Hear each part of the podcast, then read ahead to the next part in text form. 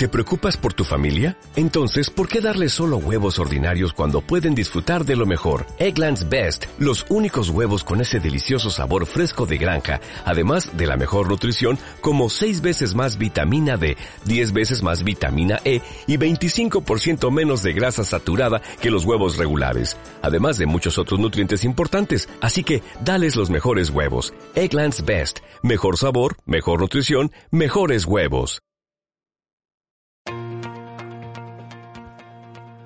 Hola a todas y bienvenidas al podcast Chocolate para Cenar. Yo soy Guasimara Acuña, especialista en marketing y comunicación y siempre tengo curiosidad por cómo las mujeres que me rodean y admiro han conseguido ser dueñas de sus propias vidas y hacer lo que realmente les gusta, aunque hayan tenido que ir a contracorriente.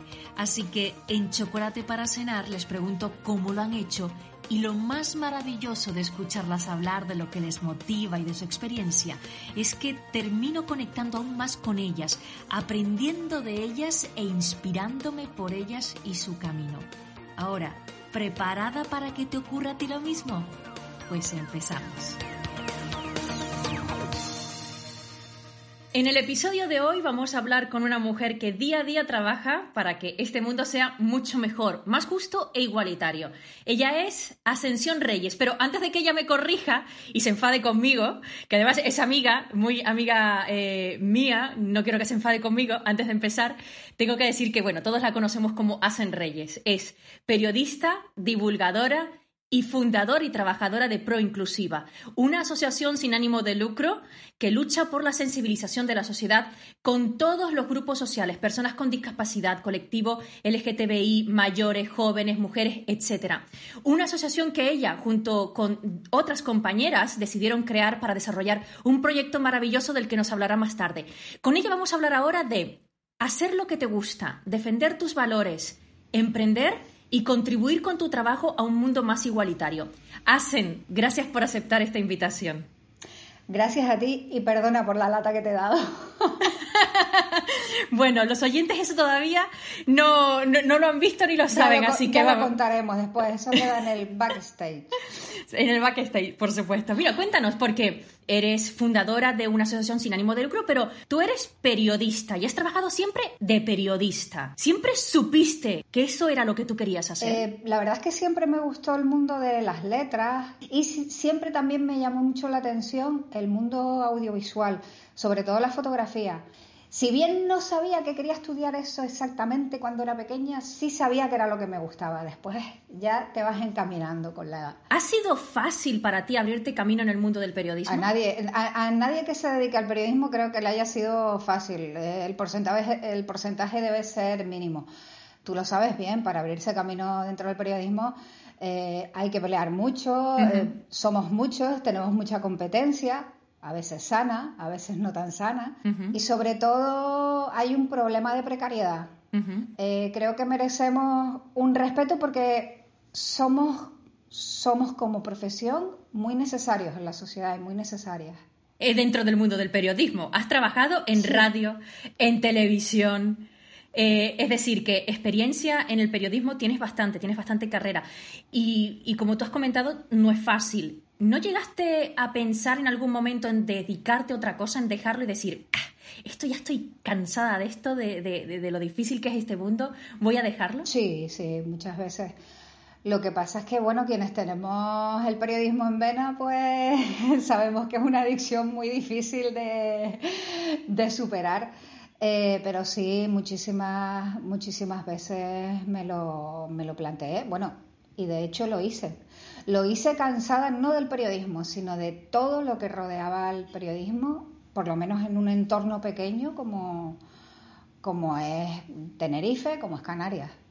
Ahora mismo estás haciendo algo que te gusta, algo que te apasiona verdaderamente. Y que me encanta. Que te encanta. Eh, y que además puedes hacer las dos cosas que te gustan, que es ayudar y también hacer periodismo, es decir, contar historias, que es verdaderamente lo que, eh, prácticamente por lo que tú has comentado que, te metiste en la carrera, ¿no? Contar historias a través de la fotografía, contar historias a través de imágenes y demás, y además eh, eh, a lo largo de tu carrera lo has hecho, has contado historias, ahora haces verdaderamente lo que te gusta, porque combinas esas dos cosas. Hablemos de discapacidad, ¿cómo empiezas a meterte en el mundo de la discapacidad? Bueno, pues fue una absoluta casualidad. en una de esas crisis que, profesionales que solemos tener los periodistas, profesionales, laborales, económicas, eh, pues acabé ofreciendo mis servicios para un gabinete de prensa de una, de una asociación. Aceptaron mi, mi propuesta y empecé en esa asociación ya hace ya unos 14, 15 años, pues trabajando la comunicación. A raíz de ahí, pues fue un poco derivando y acabé trabajando en, en, proyectos, en proyectos sociales. Empecé a conocer e, ese mundo, el mundo de la discapacidad y me empezó, me empezó a enganchar. Y a raíz de ahí sí es verdad que, he aprendido mucho de manera autodidacta ahí, a pie de calle, pero sí que me planteé en un momento dado pues que tenía que formarme. Y, bueno, con el tiempo he, conseguido eh, tener el título de integradora social y, de algunos otros ámbitos relacionados con la inserción social, básicamente. ¿Qué es lo que más te gustó cuando estabas trabajando en, ese, en esa asociación, en ese momento? Es que eh, no se diferencia tanto de lo que me gusta del periodismo, que es el contacto con la gente, el conocer la realidad de la gente. A esto se le sumaba eh, que aparte de conocer eh, la realidad de estas personas con discapacidad, que es una realidad muy cercana y a la vez muy lejana porque la, ignoramos, se sumaba el hecho de que podías ayudar de alguna manera a mejorar su vida. Aunque eso también estoy pensando que en el periodismo también se hace. De alguna manera a veces puedes, puedes ayudar a la, a la gente. Efectivamente. Entonces yo creo que, que fue eso, el, conocer una realidad y a unas personas que lo tienen muy difícil, a las que tenemos muy abandonadas eh, como sociedad, eh, les damos mucho la espalda, a las que les tenemos miedo en muchas ocasiones. Eh, porque no sabemos, por ignorancia, eh, no estamos familiarizados muchas veces, no sabemos ni cómo tratarlas. Nos, da miedo una persona ciega, nos da miedo decirle, intentamos evitar clases, eh, frases como después nos vemos, por ejemplo, ¿sabes? Una tontería como sí, claro. Entonces caemos en una artificialidad a la hora de, relacionarnos con ellos y tal. que, que, no es buena, no es buena ni para ellos, ni ellas, ni para nosotras. Entonces eso, lo, que me gustó fue eso, el conocer a, estas personas y a este colectivo, el poder ayudar, el sentirte útil realmente y después que es un colectivo que tiene tan poco que con poco que tú le des, vas, te devuelven todo por mil. Es, alucinante. Tampoco es un colectivo fácil, ¿eh? Hay que trabajar mm, muchas cosas con ellos y con ellas, pero, pero bueno, es es genial. He conocido gente genial y tengo muchos, muchísimos amigos y amigas con, discapacidad y, de verdad es que no son ni mejores ni peores por tener eh, discapacidad. Claro. pero, pero la verdad es que yo he dado con, la crema. Qué bueno. ¿Y qué aprendiste en esos años? aprendí sobre todo eh, que en un segundo nos cambia la vida. Eso lo sabemos, todos y todas lo sabemos. Sí. Pero yo lo tengo muy presente.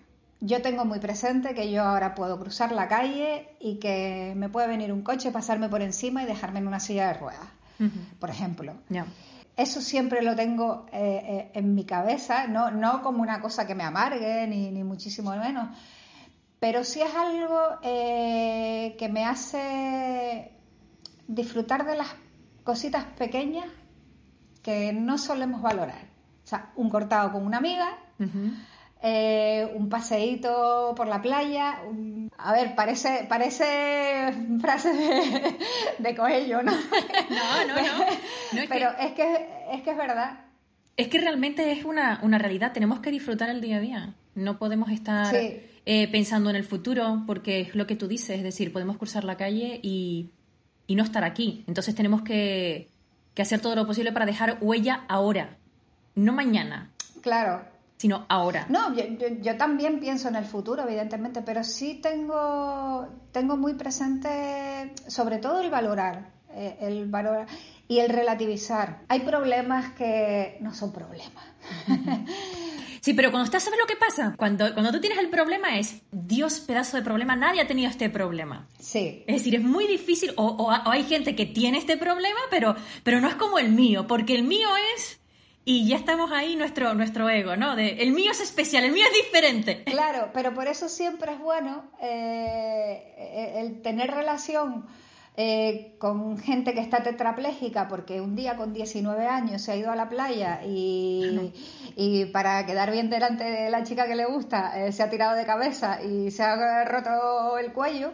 es, bueno tener relación con gente que desgraciadamente ha tenido esa experiencia para saber que en un segundo nos cambia la vida y que eh, las tonterías, entre comillas, que todo el mundo tiene sus problemas y todos son importantes, por muy pequeños que sean, pero que al final sabes relativizar y dice, a ver, esto no es un problema. Que el banco me haya devuelto un recibo no es un problema.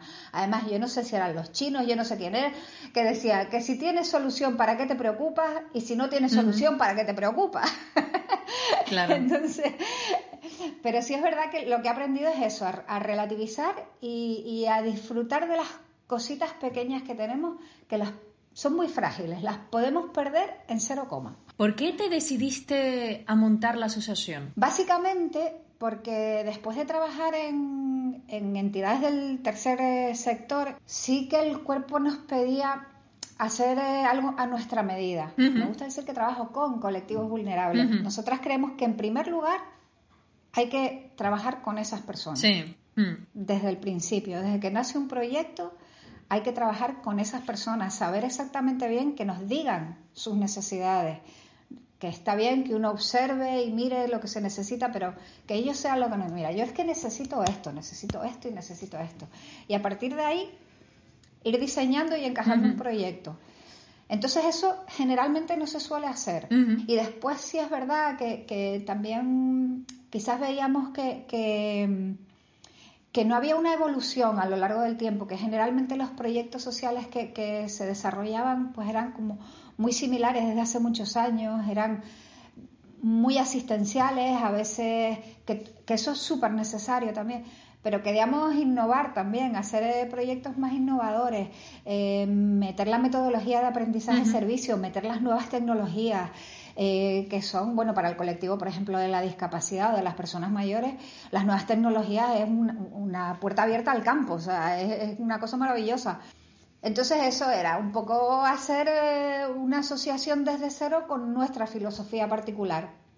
Y, bueno, ahí estamos. Yo creo que nos está saliendo bien. Nosotras estamos muy contentas, de verdad. A veces eh, eh, mm, no tienes la sensación de que, de que algo dentro de ti te dice esto, esto es lo que va a funcionar, esto es, y es lo que te impulsa. Sí. Cuando haces una entrevista, o sea, tú a la primera pregunta generalmente ya dices, esta, esta, entrevista va a ser heavy. O sea, esta entrevista ahí voy a sacar de aquí petróleo. Eso generalmente lo ves. Y con los proyectos sociales pasa, pasa eso. Hay proyectos que no sabes por qué me termina de encajar. Aquí hay algo que le tengo que. A lo mejor no sé exactamente lo que es, pero hay algo que le tengo que dar la vuelta. Y después hay proyectos que dices, esto sale y entonces te viene súper arriba, claro. Porque eh, cuando creemos en las cosas, yo, por ejemplo, cuando yo personalmente cuando creo en algo, yo me súper apasiono y me vengo súper arriba y soy la más motivada del mundo. Entonces, eso se ve, eso se Vamos, doy fe de ello, Asen, como eres tú, que tú eres así, que es decir, que te vienes arriba y no hay quien te pare. ¿Volverías a hacer ese camino que has hecho? De nuevo o lo cambiarías? es que, claro, eh, cambiar las cosas como un carácter retroactivo es muy fácil. Pero bueno, mm, hay mucha gente que dice, no me arrepiento de lo que he hecho en mi vida. Yo sí me arrepiento de muchas cosas, de muchísimas cosas, porque yo he metido la pata mil veces y, si volviera atrás no me gustaría volver a meter la pata porque a lo mejor yo lo he pasado mal y, se lo he hecho pasar a otras personas. Pero sí es verdad que el, que el, periodismo me ha dado un bagaje eh, para trabajar en, lo social eh, muy valioso. Eh, primero, me ha enseñado cómo moverme. Quienes nos dedicamos a los medios o quienes nos hemos dedicado a los medios, sabemos cómo movernos. Oye, pues tengo que llamar a esta persona. Sabemos hacerlo y eso no todo el mundo lo sabe hacer. Eh, evidentemente tenemos capacidad de comunicación y es súper importante eh, el poder comunicar. Eh, no sé, me, sirve para muchas cosas, te da una, serie de contactos, claro, nosotras como periodistas conocemos a miles de personas, tenemos una mm. agenda eh, amplísima y entonces, y no sé, a la hora eso de, moverte en general, de, poder redactar proyectos, de poder presentarlos, de, sí, sí, sí me ha dado, y sobre todo la radio. Claro. Tiempo. Y ahora sí tienes tiempo, pero tienes tiempo para llevar a cabo proyectos como el que estás haciendo ahora. Claro, por ejemplo por ejemplo. Un proyecto, un proyecto maravilloso en el que mm, intentas hacer un mundo mucho mejor, o al menos mejorar eh, la vida de las personas que están, eh, que, vamos, que no, que no tienen las mismas facilidades que otras, ¿no? Cuéntanos un poco sobre ese proyecto. Bueno, el proyecto es, eh, se llama Aulas por la Inclusión y es un proyecto eso, de sensibilización, es intentamos acercar a, alumnos de secundaria, de FP, de la ESO, de, bachillerato, la realidad de la discapacidad. Lo que pasa es que sí es verdad, eso es lo que te comentaba antes de hacer proyectos un poco innovadores. A nosotros nos, parecía desde el principio que realmente ir a dar una charla sobre discapacidad de una hora en un instituto, eso al final no, llega. Y nos, nos parecía que lo interesante era eh, que los estudiantes, las estudiantes convivieran no solo durante una hora, sino durante todo un curso con personas con discapacidad, que las conocieran, porque solamente así llegarían primero a empatizar con mm. ellas, a conocer realmente su, vida cotidiana, su, su, realidad cotidiana y sobre todo una cosa súper importante que es normalizar. Normalizar la discapacidad. Lo mismo que hay que normalizar la sexualidad de la gente, lo mismo que hay que normalizar eh, pues cualquier circunstancia de, una persona, la discapacidad hay que normalizarla, no hay que tenerle miedo. Eh, y a las personas con discapacidad eh, tenemos que tratarlas de igual a igual, o sea, no son ni mejores ni peores, ni más simpáticas ni menos. Hay personas con discapacidad buenas, malas, antipáticas, súper simpáticas. Entonces, eso queríamos que, los estudiantes, los adolescentes lo, aprendieran y lo normalizaran y empatizaran también y se sensibilizaran. Eso lo ¿Y cómo lo hacen? Pues, pues lo hacemos primero em, a través de encuentros que son pequeñas charlas entre estudiantes y, un grupo de voluntarios y voluntarias maravilloso que tenemos. La juventud al final no tiene demasiado prejuicios, les pregunta sin ningún problema, no se corta y se habla siempre desde la naturalidad. ¿eh? Y a partir de ahí, una vez ya conocen esas necesidades que tienen nuestros voluntarios, nuestras voluntarias, que siempre tienen que ver con, la inclusión, con el trato, con la accesibilidad, eh, pues estos estudiantes eh, idean proyectos, iniciativas para mejorar la vida de esta gente. Y lo hacen a lo largo del curso. Y han inventado cosas tan chulas como poner paneles solares en una silla de ruedas para enchufar un cargador para móvil. vamos, es que eso es necesario. es que no, no, no, han hecho unas cosas brutales. Eh, y no solo eso, eh, pues mm, eh, alumnado de FP que está cursando ciclos como integración social o como atención a personas en situación de dependencia, pues han elaborado unos proyectos sociales, proyectos de accesibilidad en el entorno de su propio centro, a los que, han cogido, han llamado a los concejales de accesibilidad, les han dicho, mira, aquí necesitamos una rampa, aquí necesitamos una senda de encaminamiento. Aquí. Entonces eso es un aprendizaje de servicio solidario eh, que a lo largo del curso crea además vínculos, vínculos, se establecer vínculos eh, personajes, personales y que es que es un es súper enriquecedor a nivel humano, es que es, que es maravilloso y además el profesorado que se vuelca, es que todo, es lo que yo te decía antes, un proyecto redondo. Eh, a mí eh, creo que es que eh, en el ámbito de lo profesional, mira que he tenido muchas muchas experiencias profesionales súper satisfactorias en los medios y demás, pero como esta es que creo que ninguna, vamos, creo no, te lo puedo asegurar. ¿Te imaginaste en algún momento lo que hoy has conseguido. Yo creo que tengo un, proyecto que estoy desarrollando, un proyecto muy chulo y que tiene resultados, pero es que realmente yo al final soy como el pegamento, ¿no? Entonces yo realmente no tengo ese mérito porque eh, yo soy como el nexo de unión entre alumnado, eh, profesorado, voluntariado, la entidad pero realmente quien hace el trabajo son todos los demás. que lo que he conseguido, yo he pasado profesionalmente momentos muy difíciles, creo que como cualquier periodista, y nunca llegué a pensar que en un momento dado yo podía tener la estabilidad profesional que tengo ahora.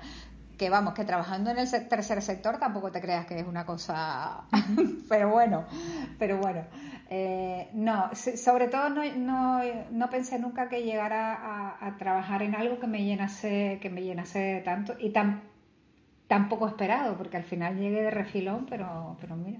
Si pudieras ahora mismo, si pudieras cambiar algo en este mundo, ¿qué sería? ¿Yo qué cambiaría? Eh, mira, no me gusta la palabra tolerancia porque creo que la palabra tolerancia denota como que hay un plano superior que te perdona la vida. ¿Sabes? Es como, yo tolero a, las personas gays, pero tú qué tienes que tolerar? no, ni aceptar, no acepte, respeta, ¿sabes? También, claro. Em, eh, respeto y empatía. Yo creo que con eso eh, se arreglarían muchas cosas. Mientras no hagamos daño al de al lado, yo creo que con eso se solucionarían muchas cosas. ¿Crees que podemos conseguir un mundo más igualitario, más justo? Sí, sí. Y además, eh, creo mucho en la gente joven, eh, porque a pesar de todo lo que se dice, que si minis, que si solo les importan los botellones, no sé qué. Y yo, la experiencia que tengo es que por un poquito que les des de motivación, se vuelcan. Es alucinante. Y que se convierten en gente, son gente súper comprometida, súper implicada y que realmente tiene interés en mejorar las cosas, en, en, trabajar para su comunidad. Entonces creo mucho en la gente joven y también creo mucho que es muy necesario en los políticos y en las políticas comprometidas creo que esa combinación eh, es buena. Eh, políticos y políticas comprometidos y juventud comprometida. Y sí, sí, sí, claro que sí, vamos, podemos hacer un mundo mejor y lo estamos haciendo. Hacen, muchísimas gracias por estar en Chocolate para Cenar. Muchas gracias a ti. No te he dejado ni hablar. bueno, la deformación profesional. Tú edita, corta, corta y mete ahí. Hacen, muchas gracias. Un beso muy fuerte. Venga. Un beso. Gracias.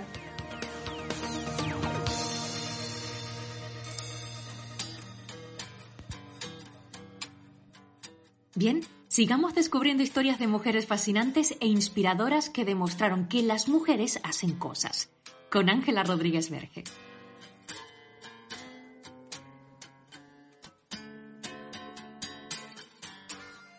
Hola, bienvenidas, bien halladas. ¿Cómo les va? Espero que muy bien. Estamos viviendo un momento donde la salud mental está cobrando la importancia que siempre debió tener. Pero también es verdad que la patologización rápida y malintencionada de las mujeres siempre ha estado presente. Si una mujer se comporta como no se supone que debe, la solución es fácil. ¿Está loca? Que se lo digan a Britney Spears. Hoy les voy a hablar de un personaje clave en la historia de España que ha pasado a los anales por su supuesta demencia y no por los bastardos de los hombres que le arruinaron la vida. Fue reina de Castilla durante 50 años y no ejerció nunca su poder.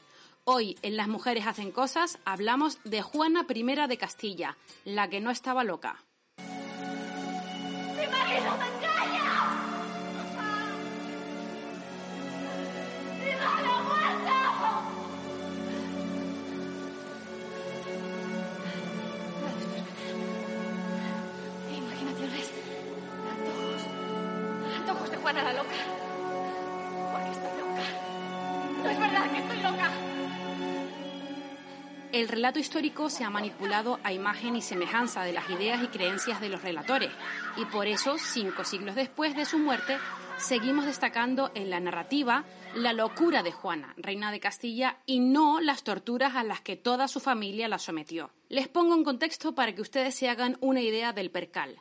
Juana de Trastámara fue la tercera hija de Isabel y Fernando, los reyes católicos, y no estaba en los planes familiares que ella llegara a reinar, porque había bastante gente delante de ella en la cola de la corona. Lo importante era hacer un buen negocio en su matrimonio, así que en 1496, con solo 16 añitos, la mandaron a Flandes a casarse con Felipe de Borgoña, hijo de María de Borgoña y del emperador Maximiliano de Habsburgo, y así reforzar los lazos con esta parte del mundo. Los novios, según dicen las crónicas, se gustaron mucho, mucho y estaban deseando conocerse mejor. Eran jóvenes y tenían las hormonas on fire. El problema fundamental es que Felipe el Hermoso siempre las tuvo muy alteradas y le gustaba toda falda que pasara por el palacio. Juana y Felipe tuvieron seis hijos, estuvieron ocupados en los diez años que duró su matrimonio, Muchos historiadores le han colgado la etiqueta de celópata a Juana. Se cuenta que espiaba a las sirvientas, que vigilaba constantemente a su marido. Bueno, a ver, si te están poniendo los cuernos día sí, día también, y el del medio, pues parece que tienes derecho a estar un poco mosqueada. Que entonces el poliamor no se estilaba, ¿eh? Pero Felipe pronto pudo cambiar sus andaduras en las camas flamencas por las peninsulares porque en poco tiempo murió la madre y los dos hermanos mayores de Juana, así que le tocó heredar la corona de Castilla en 1502. Su padre, Fernando el poco católico, quería la corona para él. El marido de Juana también decía que de ser regente consorte Nanay de la China.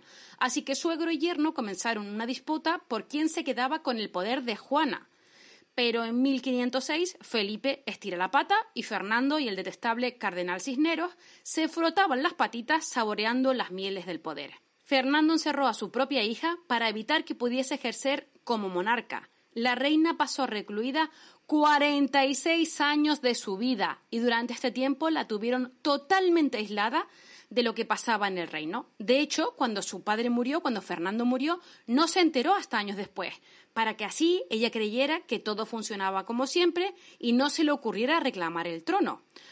Todo mientras su amado, entre comillas, hijo Carlos se erigía como nuevo monarca, sin comunicárselo a su madre ni darle la oportunidad de recuperar la corona, que era suya. Carlos V, el que tanto ponderamos en los libros de historia moderna porque llevó al imperio español al top de su esplendor, mantuvo a su madre presa en Tordesillas para asegurarse de que la señora no le quitara lo que él había birlado. No hay nada como el amor en familia, está claro. De Juana se ha dicho que pudo padecer melancolía, trastorno depresivo severo, psicosis, trastorno esquizoafectivo. Bueno, pues parece razonable que si todo tu entorno durante toda tu vida intenta aprovecharse de ti, no te respeta, te traiciona y te encierra durante casi 50 años, pues puedas sufrir algún tipo de trastorno. Eso está claro, ¿no? Yo propongo renombrar a algunos de estos reyes que hicieron de todo para conseguir el poder A partir de ahora, en esta sección hablaremos de Felipe el Adúltero, de Fernando el Avaro y de Carlos I de España y V de Alemania, el Desgraciado. Por fortuna, son muchos los historiadores empeñados en sacar a Juana de las brumas en las que fue recluida, como Cristina Segura, Miguel Ángel Salama o la investigadora estadounidense Bethany Aram trabajan para arrojar luz sobre las sombras, porque no se trata de beatificar a esta mujer, sino de darle el lugar que merece y de describir cómo fue el contexto en el que vivió y con el que tuvo que lidiar. Doña Juana I de Castilla, la que no estaba loca, gracias por todo. Es hora de viajar con la ayuda de la literatura y de grandes autoras e historias con mujeres como protagonistas. Es hora de Biblioteca Abierta con Cristina Salán. Tan echadita pa'lante, tan sin miedo. Como un gato. Y Sora vomitaba como un gato. Jucu, jucu, jucu. Y el vómito se precipitaba dentro de la taza del váter, para ser absorbido por la intensidad del subsuelo de la isla. Lo hacía dos, tres, cuatro veces por semana. Me decía me duele un montón aquí y se señalaba al centro del tronco, justo en el estómago, con su dedo gordo y moreno, con su uña chasquillada como por una cabra, y vomitaba como quien se lava los dientes. Jalaba del agua, bajaba la tapa, y con la manga del suéter, un suéter casi siempre blanco con un estampado de sandías con pepitas negras, se secaba los labios y continuaba. Ella siempre continuaba. Así comienza Panza de Burro de Andrea Abreu, novela con la que la joven escritora canaria se proclama como una de las voces más frescas de una nueva generación de escritores, la de los millennials, esos jóvenes que dejan de lado las normas y las etiquetas y que escriben quizás lo que sienten y quieren, así como lo que sienten y quieren. Narrada por una niña a las puertas de la adolescencia, La novela lo relata un verano de dos niñas canarias, Isora y nuestra narradora. Un verano en el que los días se suceden intensos, días donde la adolescencia está más presente que la niñez, días de juegos, de descubrimiento sexual, de adoración y odio a la comida, y como no, días de aburrimiento, días todos ellos descritos con un lenguaje sin tapujos, un lenguaje que quizás sea el verdadero protagonista de este libro. Una jerga de una zona concreta de Canarias, una jerga que no secará más de una sonrisa y puede también que más de una lágrima. Para quienes os lo preguntéis, panza de burro es una expresión para denominar un fenómeno meteorológico característico del norte de casi todas las Islas Canarias. Durante los meses de julio y agosto, en las laderas de las montañas se acumulan nubes bajas que tapan el azul del cielo y refrescan las tardes de verano. Se ha hablado mucho de esta novela, con todo tipo de opiniones. Desde Biblioteca Abierta nos sumamos a las fans de Panza de Burro, una novela que es imposible que nos deje indiferentes, ya que su lectura es fresca, actual, visual, cercana, sin prejuicios de lenguaje o forma. Y leemos. En esos días en los que Isora se quería morir, yo también sentía que me quería morir. Y ella me decía que la mejor forma de morirse era llenar la bañera con agua caliente hasta los topes y sacarse las venas.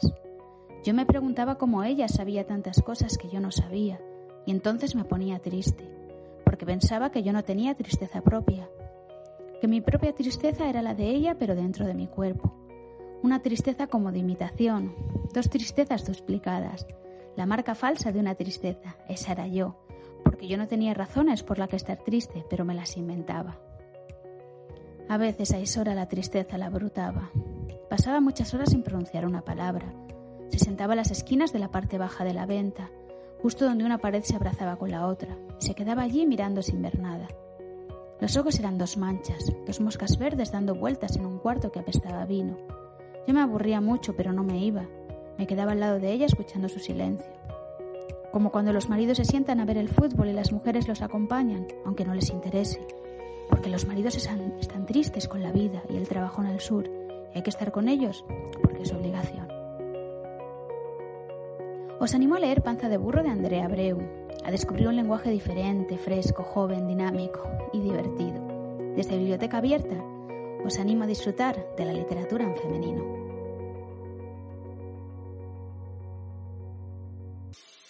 Ahora bien, la mejor historia de todas puede ser la que escribes tú misma en tu día a día. Sonia Rico nos da las pautas para ser nuestra mejor versión en Escuela de Bienestar. Hola de nuevo. En los anteriores podcasts os hablé de la autoestima en profundidad, ya que considero que es un tema básico para empezar a conocernos y ser más dueñas de nuestras vidas. Espero que hayáis hecho los pequeños ejercicios que os proponía y que os hayan ayudado. Hoy quiero hablaros de la biblioterapia y explicaros un poco cómo funciona. Veréis que es una herramienta muy poderosa para ayudarnos a estar mejor, tanto como lo es la escritura, la biblioterapia es una herramienta que está basada en la prescripción de libros para que ayuden a sanar heridas, a superar situaciones, por ejemplo, cuando nos enfrentamos al duelo por la pérdida de un ser querido. Se empezó a poner en práctica durante la Primera Guerra Mundial cuando los médicos prescribían la lectura de novelas a los soldados que estaban en recuperación de traumas de guerra. Y la transformación se produce al identificarse con el personaje, es decir, al comprobar que no eres la única persona a la que le ha sucedido algo parecido. Siempre es conveniente que la prescripción de la lectura la haga un psicoterapeuta, un bibliotecario que tenga conocimientos de salud mental, incluso también un médico. Y es mucho mejor cuando se puede hacer en grupo. La discusión, quiero decir, ya que al compartir eh, con un grupo que está conducido por un biblioterapeuta, la eficacia está mayormente garantizada. Así que ahora voy a recomendaros algunas lecturas que pueden ayudar a mejorar la autoestima. Algunas novelas. Más bien, de lo que os voy a hablar es de los personajes literarios femeninos en los que podemos mirarnos para aumentar nuestra autoestima, para empoderarnos un poquito. El primero que quiero hablarlos es de Lisbeth Salander de la saga Millennium, del escritor Stieg Larsson, que todas conocemos. Es muy popular. Lisbeth es una mujer conflictuada, con dificultades para relacionarse con los demás, pero es extremadamente inteligente y poseedora de una memoria fotográfica que es su gran talento. Ella tuvo una niñez y una adolescencia convulsas y pese a todas estas dificultades, ella sabe utilizar bien sus habilidades para triunfar en la vida. Es una persona persistente, resiliente en su objetivo. Su objetivo tiende además a un valor superior, que es perseguir a los hombres que cometen delitos contra las mujeres. El segundo ejemplo es el personaje de Offred en el cuento de la criada, que también seguramente lo conoceréis o habréis visto la serie. El cuento de la criada es una novela de Margaret Atwood que nos habla de una sociedad distópica en la que las mujeres son clasificadas y han perdido todos sus derechos. Pues Offred, eh, pese a estar destinada a ser fecundada como único destino, no ceja en su empeño de salir de esa situación utilizando su inteligencia y su sentido común. En definitiva, sus recursos internos es un ejemplo de perseverancia y de fortaleza mental. Y el tercero es Nora Webster.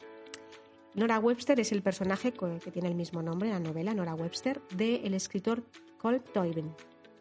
Dicen que el dolor nos hace más fuertes, pero poco se cuenta del camino que hay que andar para armarse y seguir viviendo después de una pérdida que cambia para siempre nuestra manera de ver el mundo. Nora es una mujer de 40 años que ha perdido a Morris, eh, el hombre que fue su marido y el padre de sus cuatro hijos.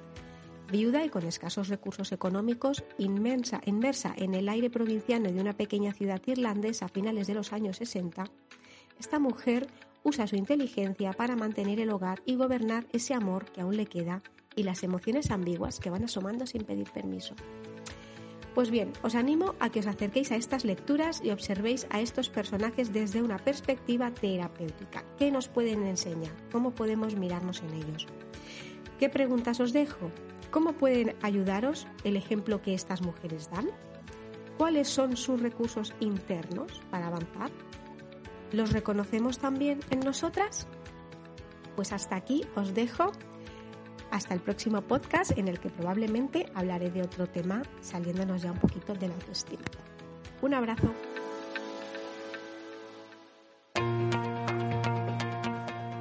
Ya está bien de contar historias, al menos por hoy. Gracias a Ángela Rodríguez Verge, Cristina Salán y Sonia Rico, mujeres que también nos inspiran y muchísimo. Gracias también a ti por escucharnos y seguirnos en Instagram y Facebook. Es en esas plataformas donde encontrarás además contenido adicional, cosas que no has podido escuchar en el podcast. Así que aprovecha esa oportunidad, esos medios y conecta con nosotras y cuéntanos qué te ha parecido el episodio. Aunque lo dejemos hoy aquí, es verdad que nosotros ya estamos trabajando en nuevas historias que contarte. Así que hasta el próximo Chocolate para cenar.